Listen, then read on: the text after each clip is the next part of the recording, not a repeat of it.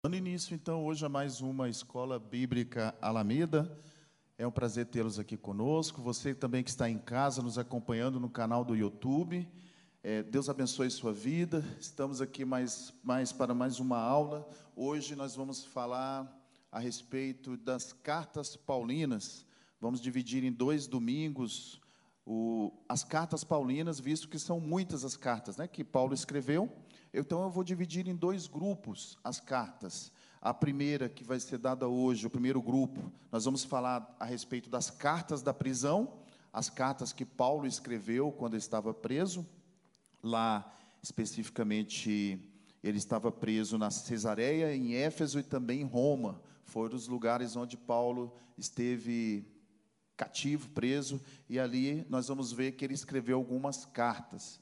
E no próximo domingo vamos falar a respeito das cartas pastorais, algumas cartas também que Paulo dá algumas orientações e instruções para os seus discípulos, que são pastores em algumas congregações, né, em algumas igrejas e, em cidades ali por onde ele havia passado na, nas suas viagens missionárias. Então vamos começar falando a respeito das cartas da prisão. As cartas da prisão são as cartas de Efésios, Filipenses, Colossenses e Filemon. Essas quatro cartas foram escritas então por Paulo quando ele estava preso. Elas levam essa designação porque, como eu disse, elas foram escritas lá em Cesareia, Éfeso ou Roma. Onde, algum desses lugares Paulo estava quando ele escreveu essas quatro cartas. As cartas, de uma forma geral, elas foram escritas aí de uma forma geral. Não só as cartas da prisão, mas também as cartas pastorais. Elas sempre foram escritas visando, quase sempre, né? Digamos assim, porque tem uma exceção elas foram escritas é, para responder algum, alguma indagação, algum tipo de, de pergunta que estava sendo feita ali por aquele, por aquele povo por onde Paulo havia passado na sua viagem missionária. Então havia algum questionamento ou havia alguma necessidade de se tirar alguma dúvida ou trazer algum tipo de doutrina, Paulo escrevia a carta para poder trazer uma resposta ou trazer uma doutrina ali específica para aquele pessoal ali, para aquele povo ali, trazendo uma palavra de conhecimento, de orientação. Geralmente as cartas são escritas nesse sentido. Vamos dar início então falando a respeito das carta, da carta de Paulo aos Efésios. Então eu convido vocês que abram suas Bíblias em Efésios, capítulo 2, versículos, eu vou ler dos versículos de 1 a 7. Carta de Paulo aos Efésios, capítulo 2, versículos de 1 a 7.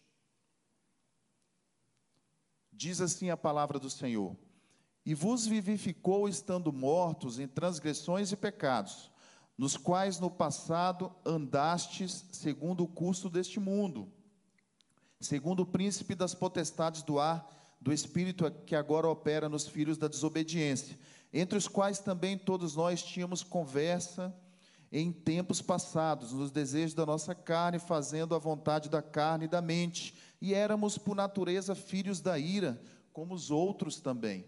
Mas Deus, que é rico em misericórdia, pelo seu grande amor com que nos amou, estando nós ainda mortos em nossos pecados, nos vivificou juntamente com Cristo, pela graça sois salvos, e nos ressuscitaste juntamente com Ele e nos fez assentar nos lugares celestiais em Cristo Jesus, para mostrar nas épocas vindouras as abundantes riquezas da sua graça pela sua benignidade para conosco através de Cristo Jesus. Nós vamos ver que na carta aos Efésios, o apóstolo Paulo, ele vai trazer uma, uma mensagem com um conteúdo, é, com uma riqueza e uma forma de expressão bastante reflexiva.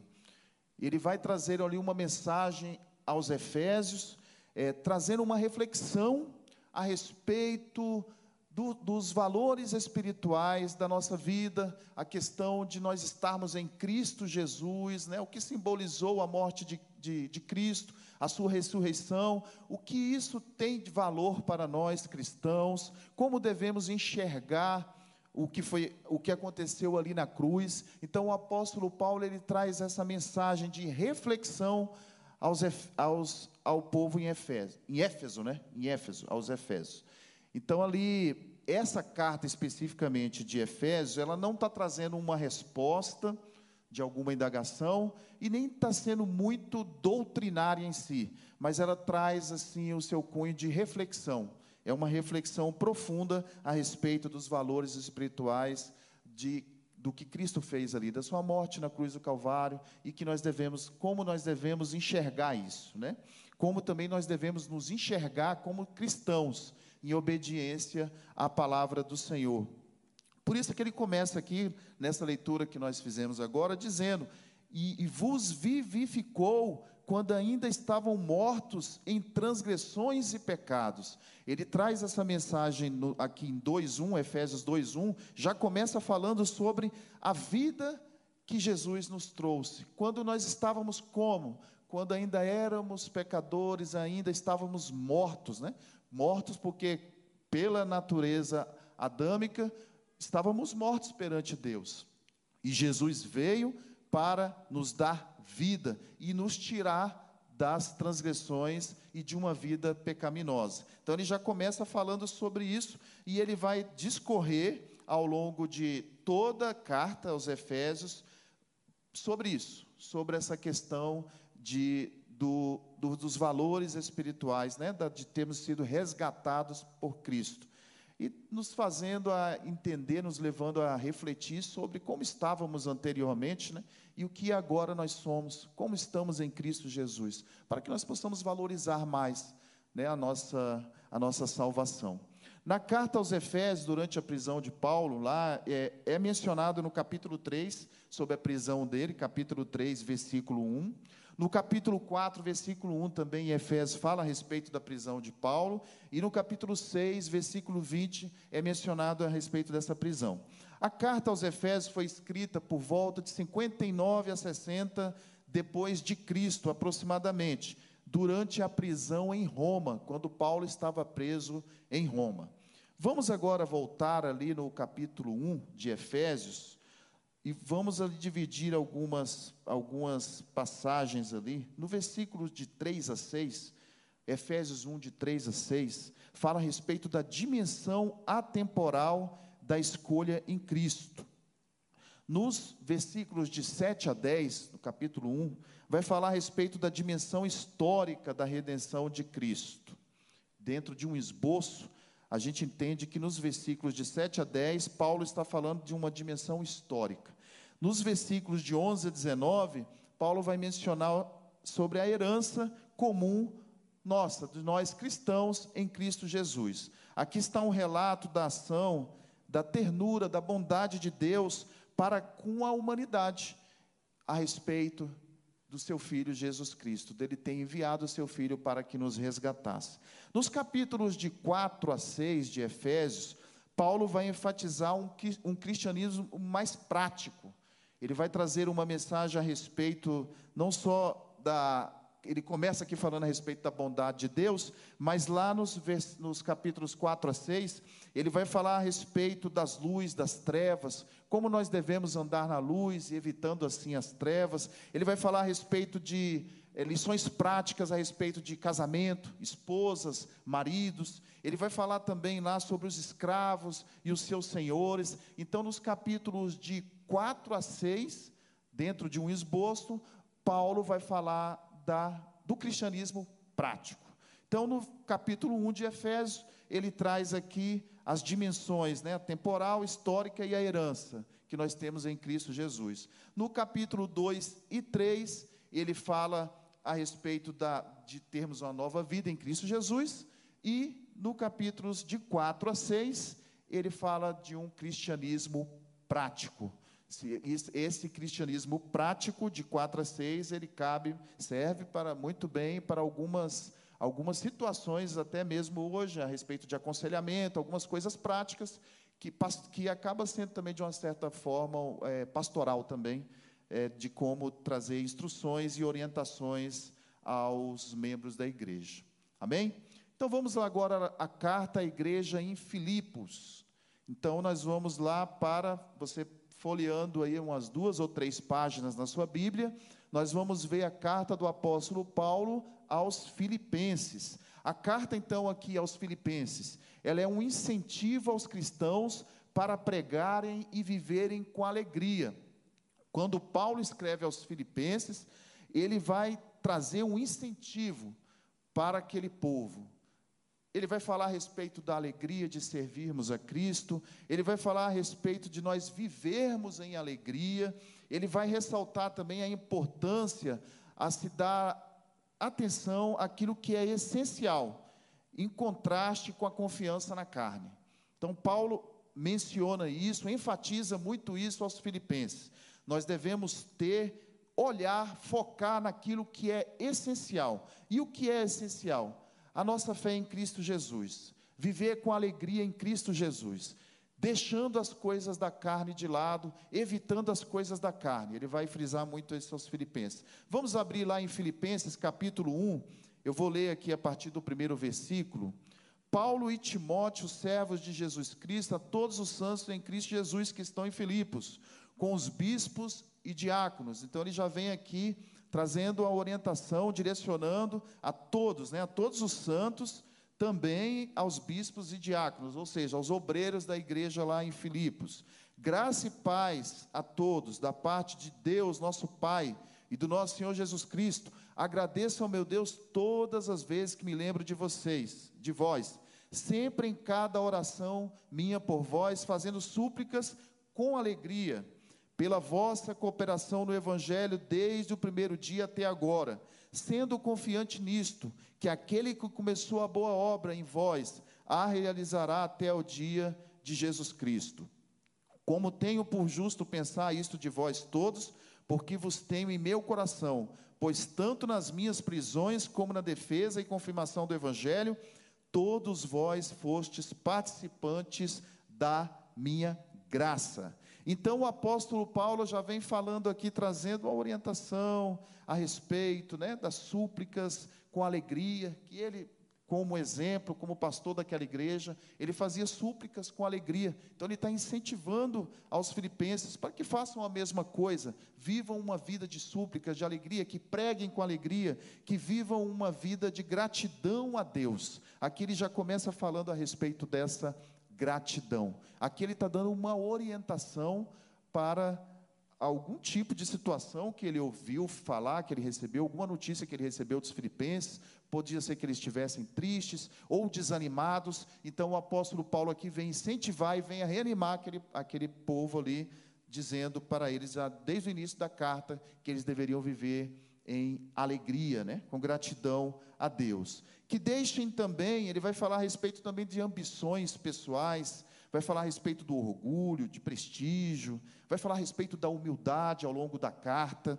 Então, Paulo vai orientar a respeito da humildade aos filipenses, que eles vivam também em unidade, em harmonia, que eles não vivam em desavenças, evitem as discórdias. Ao longo da carta, ele vai trazer toda essa orientação que deixem de lado essa questão de servirem a sua própria carne, a sua própria natureza, mas que vivam segundo o próprio exemplo de Cristo.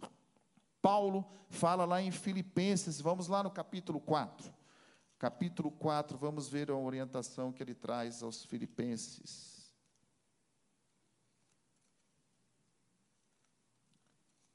Capítulo 4, versículos de 2 a 9. Houve ali um evento ali de discórdia entre Evódia e Sintique. E vamos ver o que Paulo vai nos ensinar ali. 2. Rogo a Evódia e rogo a Sintique que sejam da mesma mente no Senhor. E admoesto-te também a ti, meu verdadeiro companheiro, que ajudes essas mulheres que trabalharam comigo no Evangelho, e também com Clemente, e com os outros cooperadores, cujos nomes estão no livro da vida. Regozijai-vos sempre no Senhor, e outra vez vos digo, regozijai-vos. Aqui ele vai trazer uma orientação, parece que houve uma discórdia entre essas duas mulheres, e, ele, e chegou ao conhecimento dele, e ele vai trazer uma orientação, não vivam em discórdia. Oriente a, a Evódia e Sintique, e vocês também não vivam em discórdia, em discordância, porque isso não agrada ao Senhor. Porque nós vivemos agora segundo o exemplo de Cristo, devemos viver segundo o exemplo que o Senhor nos deu. E o exemplo que o Senhor nos dá é de quê? É de vivermos, vivermos em unidade, é de vivermos em concordância, é de vivermos em humildade. Lá no capítulo 2, vai falar a respeito da humildade bastante, né? Dando o próprio exemplo de Cristo, e ele traz essa orientação para a igreja, para que não viva em discórdia, porque isso só traz prejuízo para a comunidade. E também cabe para os nossos dias, é claro, para a igreja de hoje. O Senhor nos convida e nos chama para vivermos segundo o seu modelo, segundo o seu exemplo, em concordância, nunca em discordância. É claro, às vezes uma pessoa pensa uma coisa, outra pensa outra, mas tem que chegar num, num senso comum, tem que chegar no, num objetivo certo, final. O que ele está falando aqui das discordâncias é que estava havendo algum tipo de contenda, algum tipo de briga que estava trazendo prejuízo ali para aquela comunidade, que não estava sendo bom, estava trazendo algum tipo de divisão, nesse sentido que ele estava falando. Então, ele está incentivando a que os, os filipos, né, os filipenses, eles pudessem viver ali em unidade, ao invés de contendas, e que eles deveriam celebrar sempre ao Senhor alegremente viverem diante da presença do Senhor. Uma, uma boa característica dos filipenses também está no fato deles terem sustentado Paulo. Eles ajudaram muito o missionário Paulo. Eles enviaram mantimentos no momento em que Paulo teve ali alguma necessidade material, física, e Paulo foi muito grato a eles. Paulo vai mencionar isso também ao longo da carta, assim, a gratidão que ele tinha por aquele povo, porque aquele povo ajudou, colaborou nas suas necessidades. Então, eles deram um exemplo como se deveria é, viver, ajudar, né, viver em ajudança, ajudando também a, na obra de Deus, né, colaborando na obra de Deus. É um exemplo também que nós podemos ver aqui na carta aos Filipenses, um exemplo de dedicação à obra, de colaboração na obra de Deus.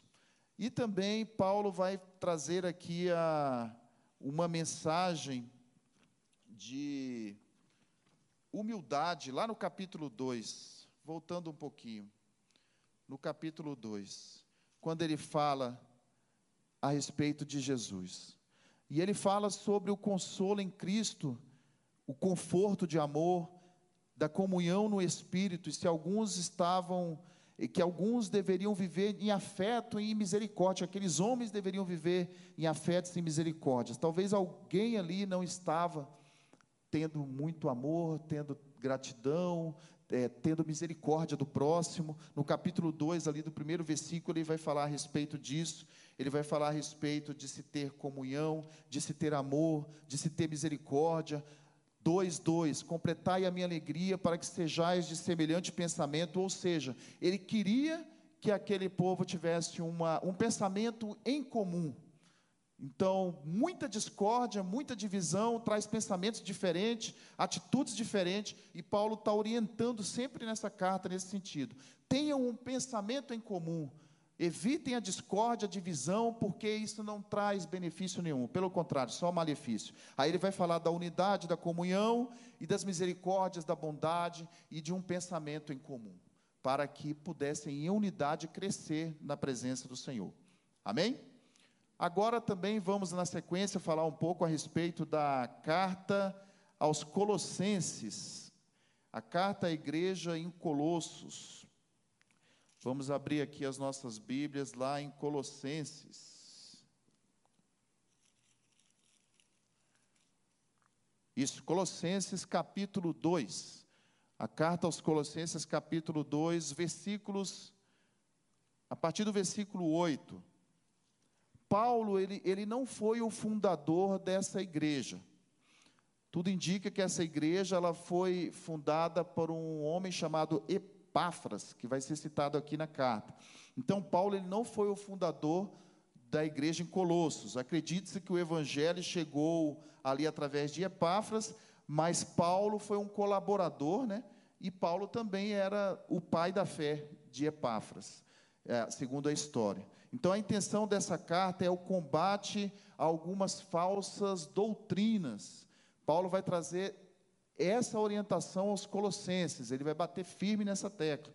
Evitem os, as falsas doutrinas, cuidado com os falsos mestres, Cuidado com aqueles que são introduzidos na igreja trazendo falsos ensinos. Vamos lá, Colossenses 2, o, capi, o versículo 8, ele começa dizendo assim: Tende cuidado para que ninguém vos engane por meio de filosofias e vãs sutilezas, segundo a tradição dos homens, segundo os rudimentos do mundo e não segundo Cristo, porque nele habita corporalmente toda a plenitude da divindade, e estáis completas nele que é a cabeça de todo principado e poder, no qual também estáis circuncidados com a circuncisão não feita por mão, no despojo do corpo dos pecados da carne, pela circuncisão de Cristo, sepultados com ele no batismo, onde também ressuscitaste com ele pela fé no poder de Deus, que o ressuscitou dos mortos. Então, aqui no, no versículo 8, ó, Colossenses 2,8, ele já fala a respeito desse cuidado, cuidado para não serem enganados. Mas segundo o quê? Segundo aquela filosofia, existia naquele mundo antigo ali, naquele momento, muitas filosofias, muitos filósofos que vinham com muitas ideias, que traziam, confrontavam de uma certa forma a palavra do Senhor, né? Então, é, tradições de homens, ele fala a respeito das tradições também, para ter cuidado com essas tradições, segundo os rudimentos que era do mundo. Então ele está trazendo uma orientação nesse sentido. Cuidado com tudo isso que vocês veem ao redor de vocês, que, tá, que corre no mundo, esses ensinamentos, esse conhecimento que é mundano, mas que não está segundo o quê? Segundo o, os, a, a vontade de Cristo, segundo a doutrina de Cristo, Cristo. O que Cristo nos ensinou, o que a palavra do Senhor nos ensina, isso é o que mais importa, isso é o que verdadeiramente importa. Então, meus amados, eu, eu creio que essa palavra também ela serve muito para nós, né?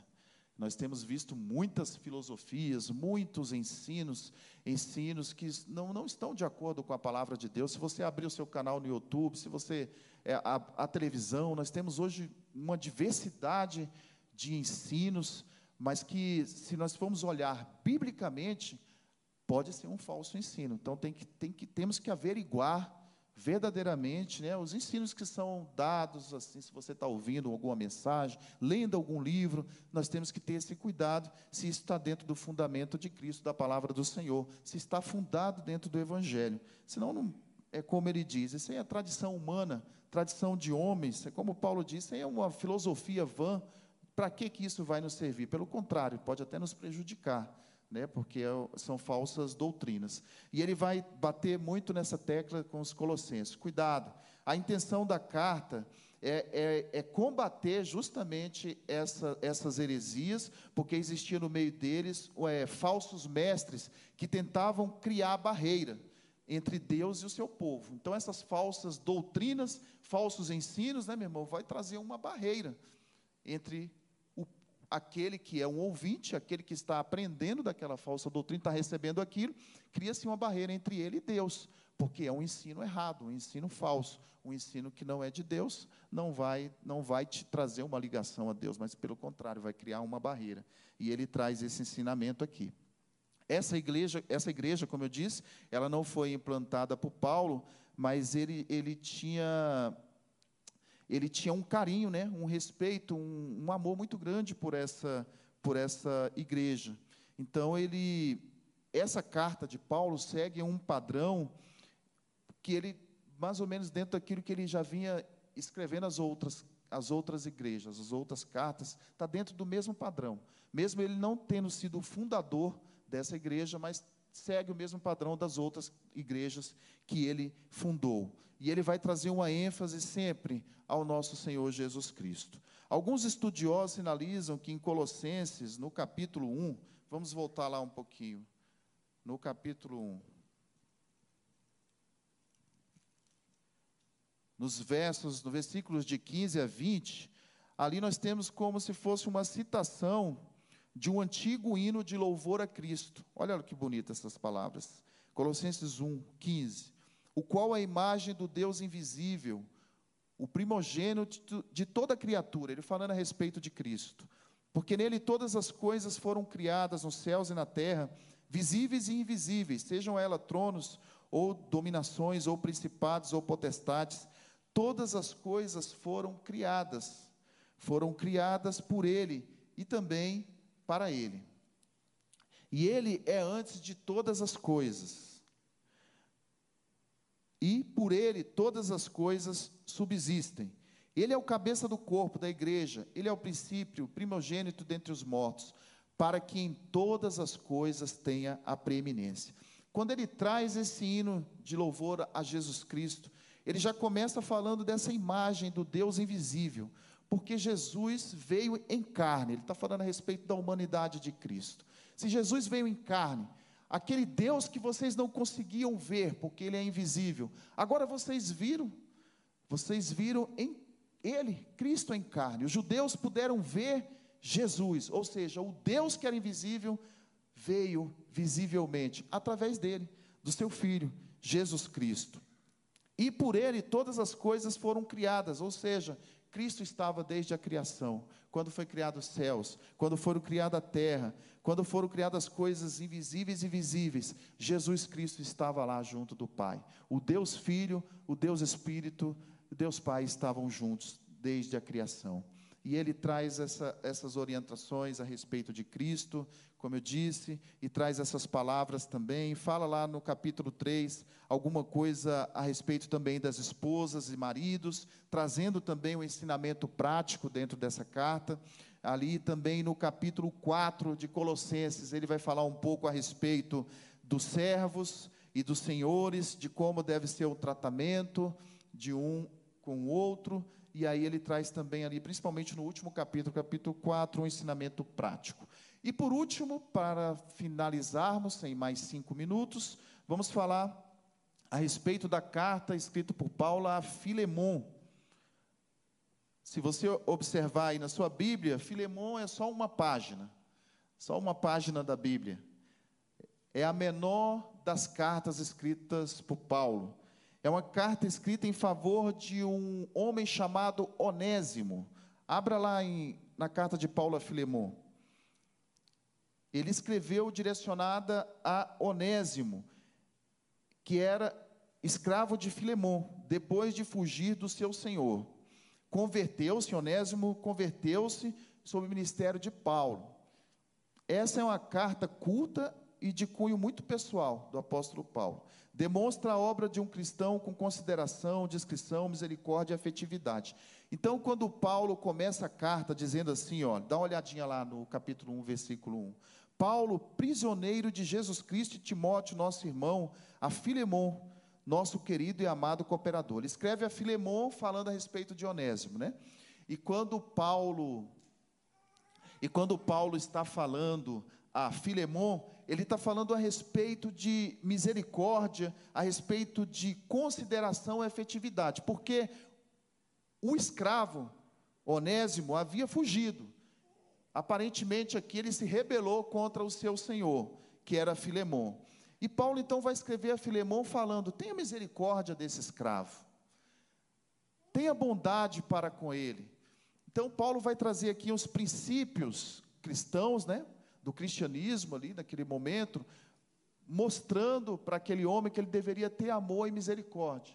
Mesmo aquele escravo tendo se rebelado, fugido, ele fala: tenha misericórdia, tenha compaixão dele. Se você ler toda a carta, você vai ver ele, ele trazendo, olha aqui, olha, trazendo essa orientação, lá no versículo 4: Graças dou ao meu Deus, fazendo menção de ti, sempre em minhas orações, ouvindo o teu amor e a fé que tens para com o Senhor Jesus e para com todos os santos, para que a comunicação da tua fé seja eficaz no conhecimento de toda boa coisa que há em vós, por Cristo Jesus, porque temos grande alegria e consolação no teu amor, porque por ti, ó irmão, as entranhas dos santos são revigoradas. Então ele vai falando ali com Filemon a respeito do amor, da bondade. E ele começa a carta dizendo que ele era prisioneiro, acho que foi até uma estratégia, né, uma estratégia de, de Paulo. Ele começa dizendo ali, ó, eu sou prisioneiro de Jesus, de Cristo Jesus. Então, aquele que fugiu de você e era um prisioneiro, era um escravo, né? Tenha misericórdia dele. Então ele traz assim, pode ver que dentre todas as cartas, é a única que ele se menciona ali no começo como um prisioneiro. Mas ele usou, Paulo usou ali como uma estratégia, falando para aquele senhor: Olha, eu também sou um prisioneiro, só que eu sou um prisioneiro do Evangelho de Cristo, um prisioneiro do Senhor, né? E aí então ele traz aquela orientação: Você é um senhor né? Tenha misericórdia daquele que foi o seu escravo, seu prisioneiro. Certamente aqui Paulo, ele não estava combatendo a questão da escravidão em si, porque a escravidão, ela fazia parte daquele mundo antigo e não era aquele momento que ele deveria tratar a respeito da, da escravidão, é, querendo talvez de alguma forma estimular um, alguma rebelião, claro que não. Não era isso, não é essa a intenção de Paulo. A sociedade antiga não poderia viver sem escravos. Ali era naquele cenário, naquele contexto, os escravos deveriam existir e a intenção dele não era combater a escravidão em si, mas o que Paulo estava trazendo nessa carta era uma orientação para que houvesse a bondade, o amor, a compaixão, a misericórdia com aquele que se rebelou contra o seu Senhor, com aquele que não que de alguma forma não queria mais estar naquela situação, né? Então Paulo fala que traz essa orientação nesse sentido. Nos versículos de 1 a 7, ele traz a sua saudação, né, no, no esboço. De 8 a 14, ele traz um apelo para, para o Senhor ali. E nos versículos de 15 a 25, a perspectiva, um apelo a Filemão, né, de 8 a 14. Nos versículos de 15 a 25, ele fala é, de uma perspectiva diferente, né? uma perspectiva de alegria, de revigoração, de confiança na, na de obediência. Paulo está trazendo ali a perspectiva aquele Senhor, de que ele confiava que o amor de Deus que estava na vida dele ali pudesse trazer ali bom fruto, bom resultado. E assim Paulo termina sua carta falando a Filemon. E Paulo, ele não poderia de forma nenhuma incentivar, obviamente, a rebelião, porque ali seria uma tragédia, né? Falar a respeito da, da escravidão. Não era essa a intenção. Aqui também ele tinha, teve a intenção de, de enfatizar a questão do relacionamento, né?